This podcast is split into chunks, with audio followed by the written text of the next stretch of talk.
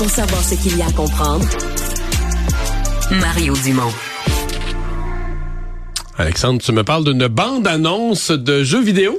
Oui, qui est devenue euh, quelque chose de tellement visionné que ça a battu des records sur YouTube. C'est la bande-annonce d'un opus, le sixième opus, ou du moins celui qui est nommé comme celui-là d'une série de jeux extrêmement suivis dans le monde, Grand Theft Auto, hein, ou l'acronyme GTA, l'opus 6 de ce jeu-là, qui a été révélé le 4 décembre Pour les gens qui jouent pas, c'est essentiellement un jeu où tu pars, tu voles une auto, tu frappes du monde, t'es faire voler. Ben, ben, puis je, je vais peut-être mieux le synthétiser comme ça. Effectivement, ça a souvent été nommé là, comme le jeu pour les parents inquiets que leurs enfants jouent à ça, parce que c'est vrai que tu peux euh, engager une prostituée, la tuer, voler son argent. C'est vrai que tu peux faire ça en jeu-là, mais c'est en fait essentiellement un jeu où tu joues de la criminalité. Hein. T'es un quelqu'un qui fait partie du crime, soit du crime organisé ou à ton compte.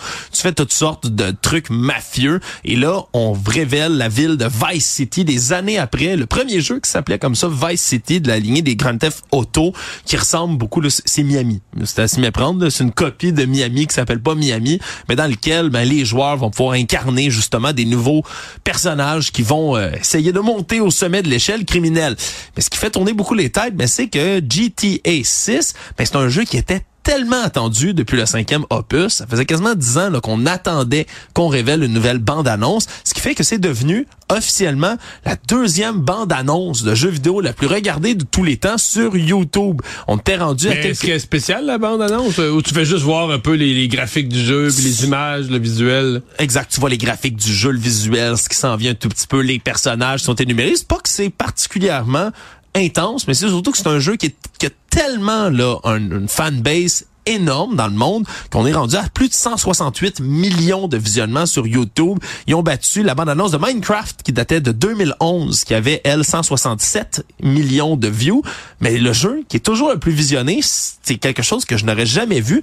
C'est un jeu pour téléphone cellulaire qui s'appelle Subway Surfers, qui lui a là vraiment des dizaines et des centaines de millions de visionnements, 361 millions de visionnements.